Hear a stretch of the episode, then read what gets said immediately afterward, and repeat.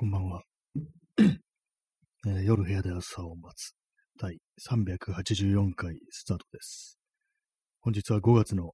30日、時刻は23時20分です。東京は今日は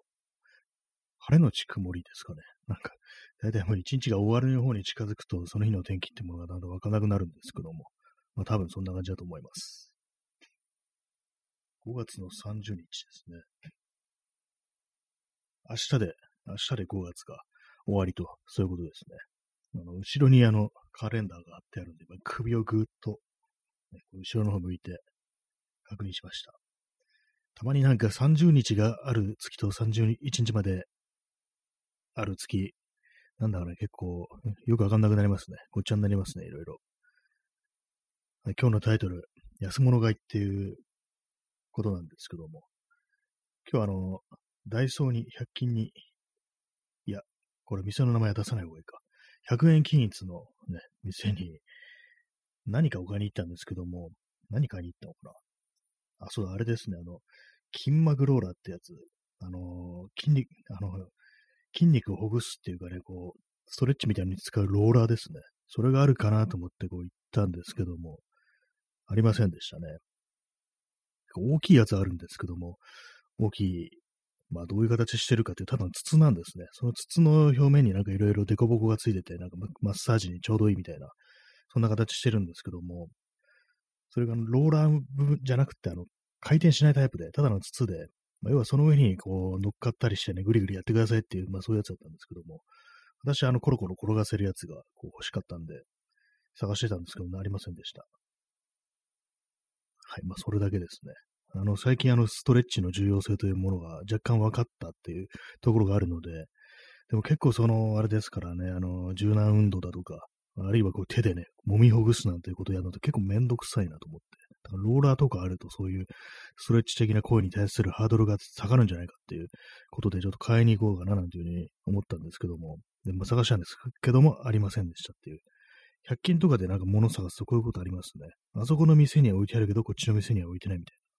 結構それがあの、割と近い範囲であったりして、あれ何がこう、ね、なんでそういうことになってるのかよくわかんないですけど、まあ、そこになければないですねっていうね、まあそういう精神で、ね、行こうっていうね、ことらしいんで、まあ、そうなんでしょうとしか、まあ言いようがないですね。まあ、ちゃんとしたもん買えよっていう話もありますからね。まあ今日タイトル、安物買いなんていうタイトルにしましたけども、まあその、ローラーが、筋膜ローラーがこう、なかったもので、なんか他に必要なものがあったかなと思って、で、買ってきたのが、えークエン酸 200g 粉末タイプですね。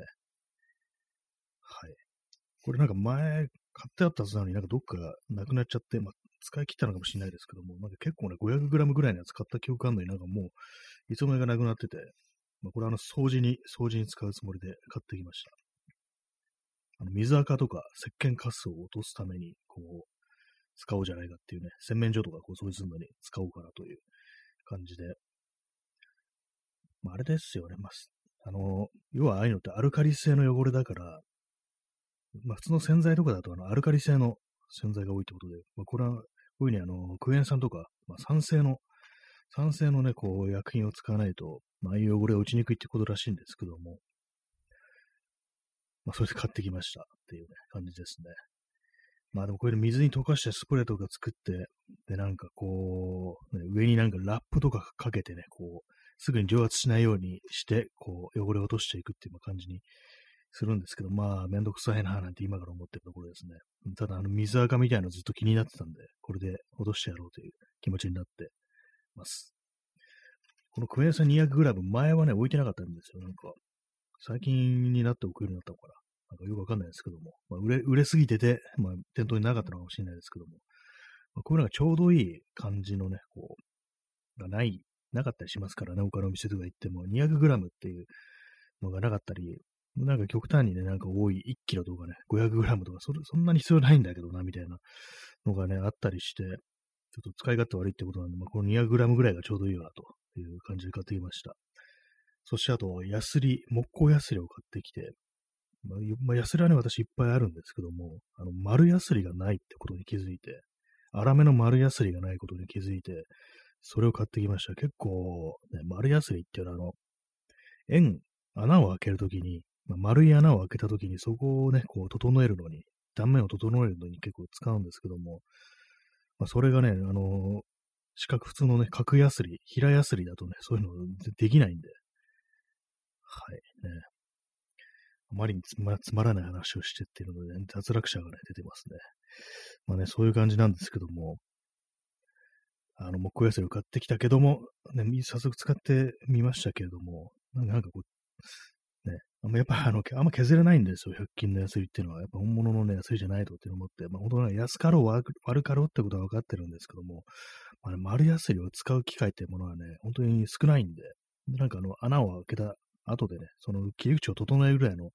ことしか使わないんですけども、今、こうやってることで、それが必要だったんで、まあ、100円のでいっか、みたいな感じで、あんま気乗りせず、まあ、これで済んだら、まあ、運が良かったと思うっていう感じで買ってきましたね。やっぱりあの、そんなに削れないな、これ、みたいなこと思ったりしましたね。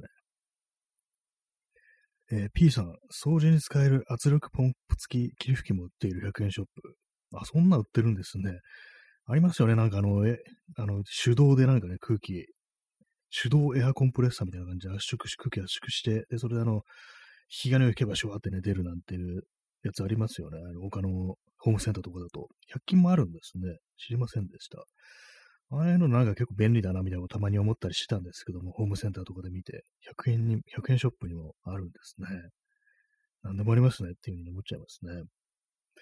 多分あれなんか、これいいなと思うんですけども、冷静に何に使うかって考えるとあんま思いつかないんですよね。あの、霧吹きね。自分の手でシュッシュってやんなくても済むということで楽っていうのもあると思うんですけども、そんなに疲れることでもないしな、別に手動でもいいかな、みたいなね、ことを思ったりするんですけど、実際どうなんですかね、使ってみると楽になるっていうね、そういうことはあるかもしれないですね。エアコンプレッサーっていうのもね、あったらいろいろ使えそうですね。なんか、エアコンプレッサーで動く工具、電動工具みたいな、電動じゃないんですけども、空気で動く工具。ああいうのもありますからね。釘打つときにあのエアコンプレッサーを使ってね、バスンバスンなんて打ってくれってやつありますからね。ああいうの本当なんかプロの人が使ってるっていうそういう印象があるんですけども、実際ね、エアコンプレッサー1台あったらいろんなことに使えますからね。塗装にも使えて、エアブラシとかも使えますからね。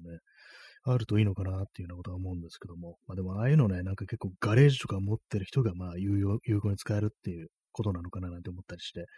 ね、なんか本当にこう、今の環境ではそんなには必要じゃないのかなと思ったりしますね。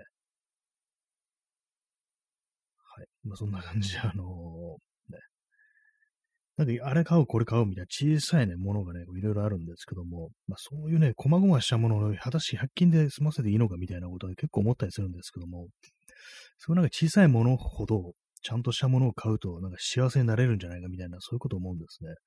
例えば今日買った丸ヤスリとかも、あんなね、なんか今度、大しても削れもしないね、性能の悪いものを持ってると、なんかね、やっぱりこう何か心の一部分が削れていくんじゃないかみたいな、そういうことでちょっと思ったりして、だったらまあちゃんとしね、削れるものをね、こう、削れてもちゃんとした道具をね、揃えていった方がいいんじゃないかなってことを思ったりして、ちょっと今日もね、躊躇したんですけども、まあでもその丸ヤスリを使う機会があんまないってことで、なんかまあちょっと人柱になる的な感じで、こう、ね、ダメだったらダメだっていうね、話をここでしようっていうね、まあそういうふうに思って100、100円なんでね、買ってきました。100円つってもね、なんかあの、無駄なものがあるってのは結構ね、なんか嫌な気持ちになりますからね、使えないゴミみたいなものが置いてあるってなると、なんか環境負荷とかなんか思ったりしてね、また、また無駄なものを買ってしまったみたいなね、それがなんかいくら安くってもやっぱりその、何かしらのね、こう、消費してるというね、世界のリソースを消費してるってことでちょっと気になったりはしちゃうっていうのがありますからね。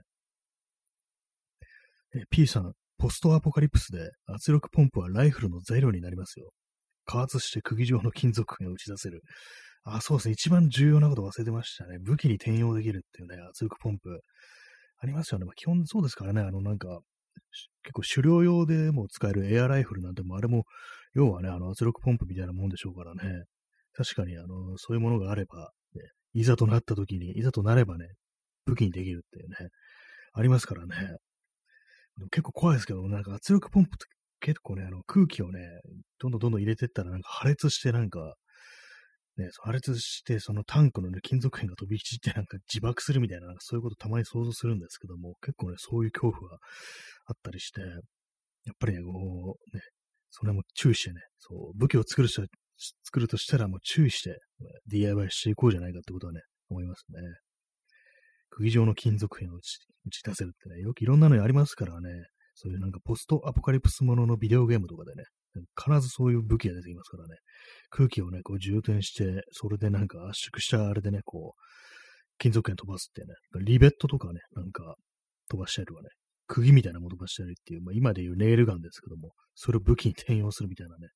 そういうのありますけどもね、実際可能なんでしょうかっていうね、ことはよく思いますね。まあね、ネイルガンみたいなのを武器にするっていうのは、あの、アクション映画とかでたまにありますけども、私もね、私、これ前も同じ話したんですけども、あのリーサルウェポン2かな ?2 だったかなで、あの、主人公のね、ダニー・グローバーが、ね、あれですよね、こう工事現場で襲われて、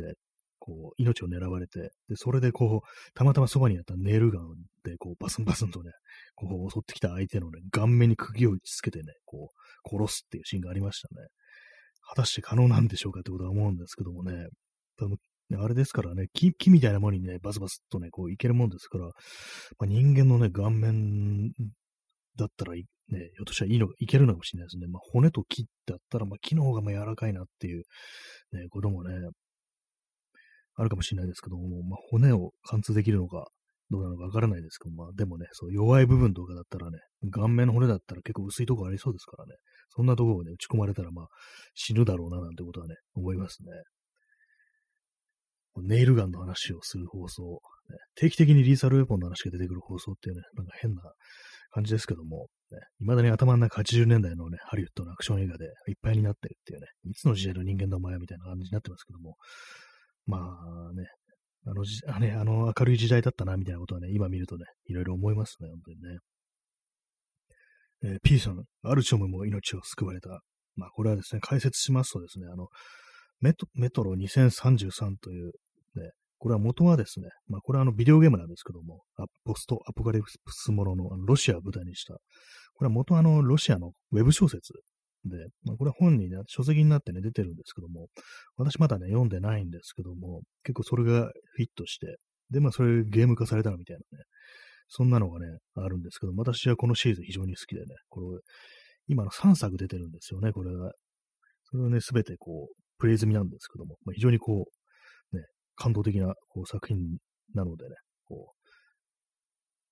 まあ、これはね、これからやるという人のためにね、一切こう、ネタバレはしないようにね、気をつけてね、私生きてるんですけども、このおすすめですね。ポストアポカリスプスものがね、こう、好きな人はね、非常に面白いのでという話です。原作もね、なんかほんとなんかそろそろ読もうかなというふうに思ってるんですけども、なかなかなんかね、そう本を読む気力がないってことで、結構そのゲームのシナリオと原作のシナリオは結構違ってるみたいなんで、まあ別にそのネタバレにはなってないだろうから、っていうね、ことでね。確かあの、今日本で翻訳されてるのはなんか2作品、メトロ2033と2034で、なんかあの、本国だったか英語だったかは、なんかその後のやつも出てるらしいんですけども、確かね、なんか日本、翻訳はね、まあ日本ではまだされてなかったような気がします。まあ、今後ね、されるのかどうなのかわからないですけども、まあ今出てるやつだけでもちょっと読んでみようかななんていう、ふうに今ずっと思ったりしておりますね。えー、ストロムさん、えー、ビジネスマンはコカイン吸いまくりの時代。まあそうですね、80年代のアメリカのヤッピーとかね、言われてたこと、ところですよね。時代ですよね。今だったらなん、なんですかね、あの、ね、本当になんか、まあ、ネオリベラリズムみたいなね、なんかそんなことなんでしょうけれども、ね、確かにイメージありますよね。スーッとね、鼻から、スーッと鼻からたまらねっていうね。まあ、これはあれですけども、何でしたっけ？あの、萩原ね、健一ですけども、なんかインタビューでね、そのコカインを吸う時の表現として、スーッと鼻からたまらねえってね、言ってたのが、なんかすごい印象に残って、あ、やっぱやってたんだ、みたいなね、ことを思いましたね。えー、ストロムさん、メトロ、ウクライナだったようなあ、ウクライナなんですかね。あまあ、舞台があの、モスクワのね、メクトルだから、こう、そうだったっていうふうに勘違いしちゃうかもしれないですね。確か書いてる人はウクライナなんですかね。結構そういうのありますよね。なんか私の、我々の感覚で言うとなんか、なんだかね、旧ソ連のイメージが強すぎてね、あの、チェルノブイリとかもなんかソ連っていうかね、まだロシアなんじゃないかみたいなこと思っちゃうんですけども、現ウクライナなんですよね。そういうね、ところもありましてね、こう、まあ、最近の読み方があの、チェルノブイリじゃなくてチョルノビリなんていうね、言ってますけれども、なんかどうもソ連の、ソ連時代の亡霊というものがね、未だにこう生き残ってるっていう感じですね。そのメトロのね、メトロ2033の中でも、そのメトロの、まあ、地下鉄なんですけども、核シェルターに兼用してる地下鉄のね、こう、コツモなんですけども、その中にあの旧ソ連の兵器みたいなのが眠ってるところがあって、それであの登場人物が、これは旧ソ連時代のものじゃないかって言ってね、一人でぶち上がるけど、他の周りの若いやつが何それみたいな顔をするっていうね、そういうシーンがありましたね。あどうなんですかね、メトロウクライナなんですかね。なんか結構その、ね、作者が何歳ぐらいのかわからないですけども、ね、結構年いってたとしたら、そのね、ソ連時代の記憶というものがあってたり、あったりするのかもしれないですね。まあそういうところからなんかこう、モスクワを舞台にした小説を書いてるなんていうね、ことかもしれないですけども、まあどうなんですかね、あのモスクワのメトロっていうのがどのくらいまで広がってるのかどうかわからないですけども、結構、まあでもね、ほんと地図とか見るとあれですからね、なん、なんて広大なんだみたいなこと思いますね、ロシアとその近辺っていうのは。すごいなんかスケールだなと思って。こんこれね、ほんとなんか、あのね、ソ連時代も、まあ、ロシアの今でもそうなのかもしれないですけども、その、辺境の人たちは自分がね、こう、ロシア、ロシアという国にいるということを認識してないなんていうね、そういうこともあるっていうね、ことらしいですけども、あの、少数民族の、人たちなんかは、ななんだそれみたいな感じで、我々の国というものはどういって何なのかっていうものは、そんなに別にこう、あんまり認識してないっていうね、まあでもね、なんかこう、え、ななんですかね、ああいうところの辺境の風景みたいなことで、たまになんか検索してみたみたりすると、なんか途方もないよな、みたいなこと思ったりして、まあ、首都とね、ほんと遠く遠く離れてるってわけで、それは確かに実感持てなくて当たり前になるのかなと思いますね。はい。ねまあ、メトロ、メトロの話、圧力ポンプの話からね、100均の話からね、なんかポストアポカリプスがソ連の話になるっていう、そんな放送ですけどもね。ぱりなんかその手のものをなんかいろいろ改造できるスキルというものは結構身に身につけておいた方がいいのかなというふうに思いますけども。まあでも頭おかしいですよね、普通にね。こう、アメリカなんかだと、この世界がね、崩壊した後に備えてね、銃とかね、重火器類と、あとね、本当になんか、サバイバル用品だとか、まあ、食料だとか備蓄するなんかプレッパーっていう人たちがいるみたいですけども、まあ、やばい感じしますからね。ななんかあの、実際ね、どういう思想を持ってるのかわからないですけども、どうどうもなんか曲っぽくなんか感じられてしまうっていうのはあったりして、あとなんか白人至上主義っぽさみたいなものをなんかどうしてもね、受け止めてしまうっていうね、のがあったりしてね。なんかああいう風になんか物を集めてね、基地みたいのを作ってるのを見るとどうしてもなんか盛り上がってしまうようなところもあったりして、たまになんかね、そう、YouTube とかで、プレッパーとかでなんか検索して、そういう人たちのなんかチャンネルとか見ることあるんですけども、うん、まあでもやっぱ怖いなっていうことはね、思いますね。なんだかんだで、こう、この人たち一体何を考えてるんだろうみたいなね、そんなことを思ったりすることはまあまあありますね。インスタントコーヒーを飲みます。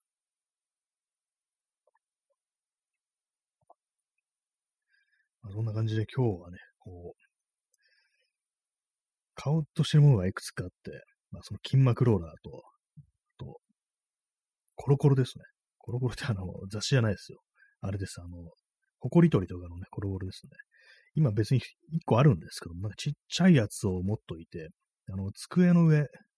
作業机の上にあのマウスパッド、でかいマウスパッド敷いてあるんですけども、黒いんであの、ホコリとか結構目立つんですよね。なんか、カス、カスがと、なんかね、いろんななんかよくわかんないカスが飛び散ってるんですけども、それをね、なんかこう、コロコロっとね、転がせるちっちゃいやつですね。それをなんか買おうかなっていうふうに思ってるんですけども、なんか、店行ったらなんか、いらなくね？みたいな気持ちになってね、買いませんでしたね。よくそういうことあるんですよね。100均のね、なんか安っぽいもの見てると、なんか本当になんか、購買意欲みたいなのがね、すっごい下がるんですよね。別にいらね？えみたいな気持ちになってね、よくそのまま帰ってくるなんてことやってますね。P さん、プレッパビジランティズムの流れなんですかね？ああ、そうですね。なんかまあ、要はあれですね、自警団的には、まあ自分たちの身は自分で守るというところから、まあ武装をしてというようなところなんでしょうけども、なんかね、よくわかんないんですけども、ああいうとね、あのー、一体誰が襲ってくるっていうね、考えてるのかっていうね、のがあったりして、まあ、ボートが襲ってくるっていうね、まあ、それこそあのね、マッドマックスだとかね、まあ、フォールアウトとかの世界じゃないですけども、ああいう核戦争後の世界とかね、まあ、ポストアポカリプ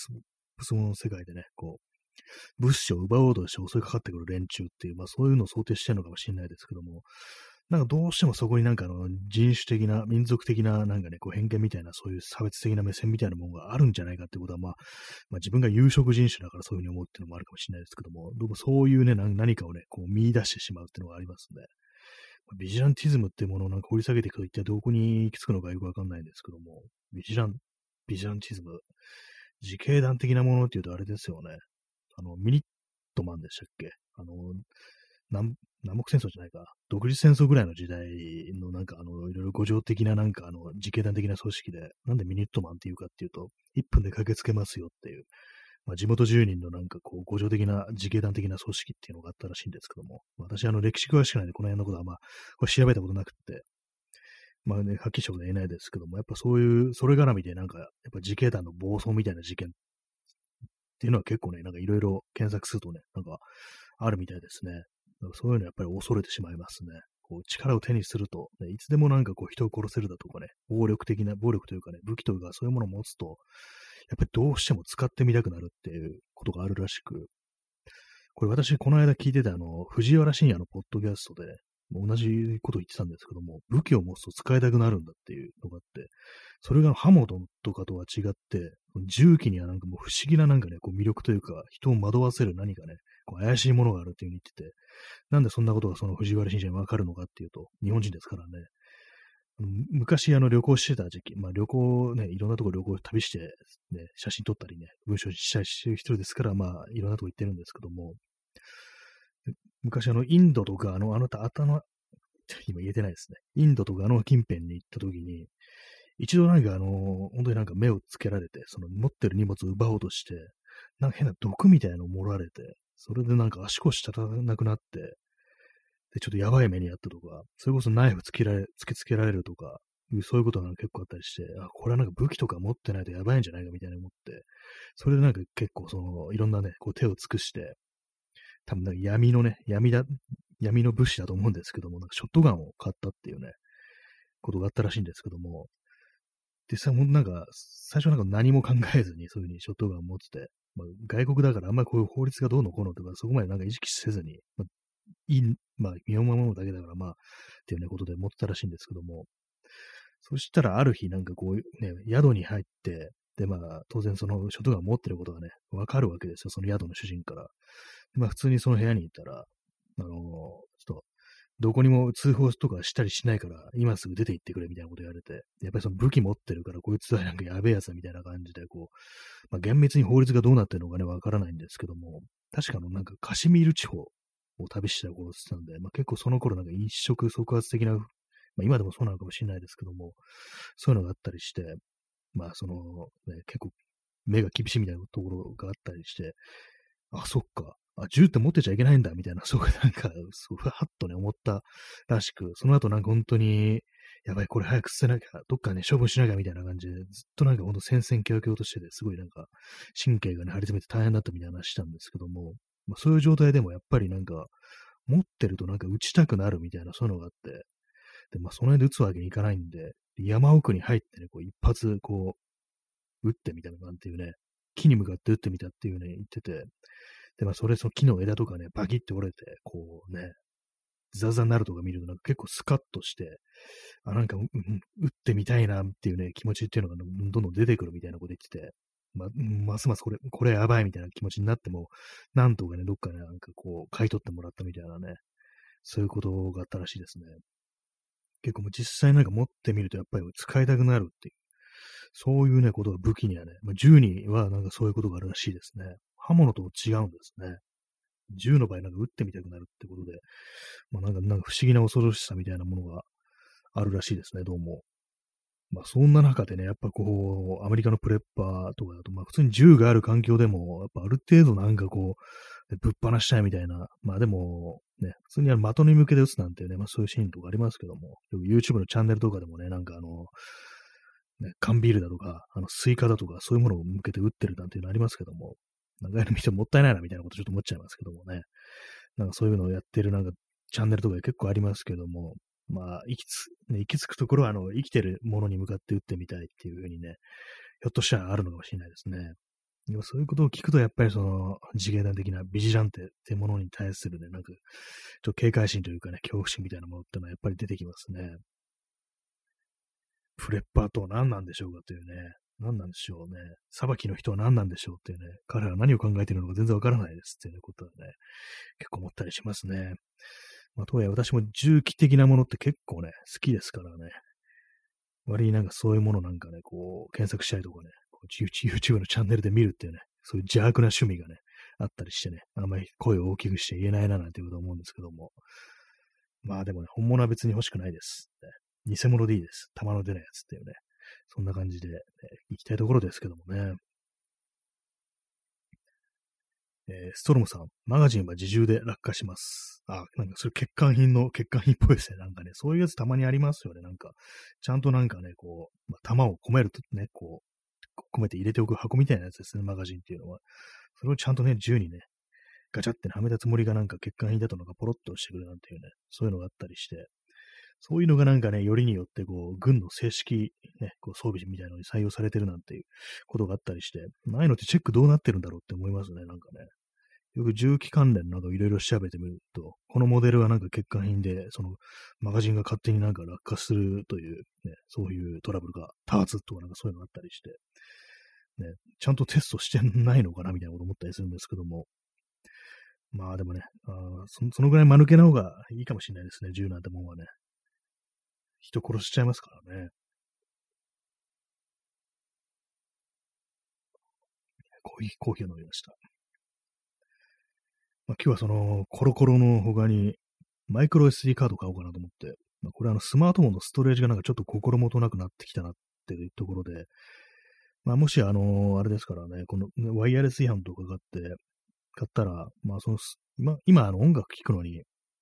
あれなんですよね、あの iPod iPod クラシックで聴いてるんですけども、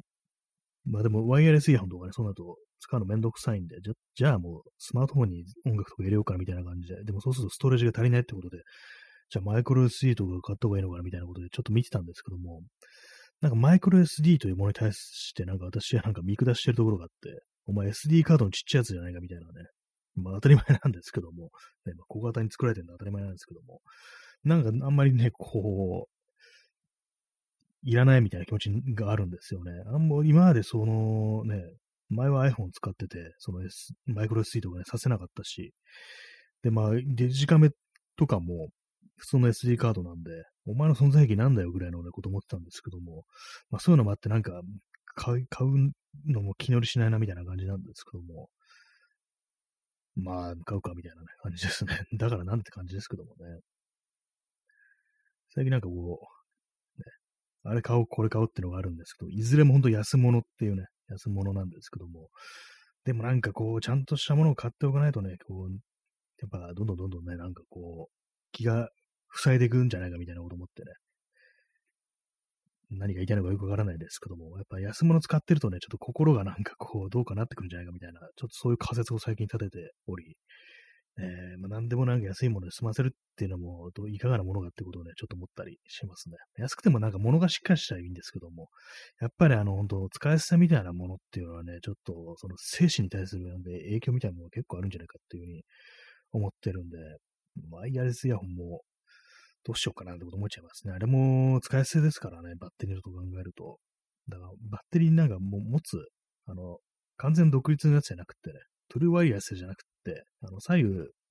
繋がってるやつにしようかなみたいなことをちょっと思ってて今迷ってるという、まあ、そんな話ですね。今日はなんか物の話してますね。物の話と、あれですね、ポストアポカリプスの話というね、そんな放送でございましたけども、まあ、いつもと変わりませんね。なんか大体こんな話してるってことでね。この放送一番盛り上がるのは、そのね、核戦争後の世界の話と、ね、食人、カニバリズムについて語るっていうね、これが一番、これがあのメインコンテンツなんで、この放送の、まあ、どんどんこれからもね、そういう話をしていこうかななんていうふうに思ったりしておりますというね。これは必須だっていうね、あのコンテンツのリストみたいなものをね、こう上げてね、それについて語るっていうね、ことをしようかなと思います。ちょっと熱がいて今、唾が飛んでしまいました、スマートフォンに。気持ち悪いですね。はい、そんな感じで、えー、ご清聴ありがとうございました。さようなら。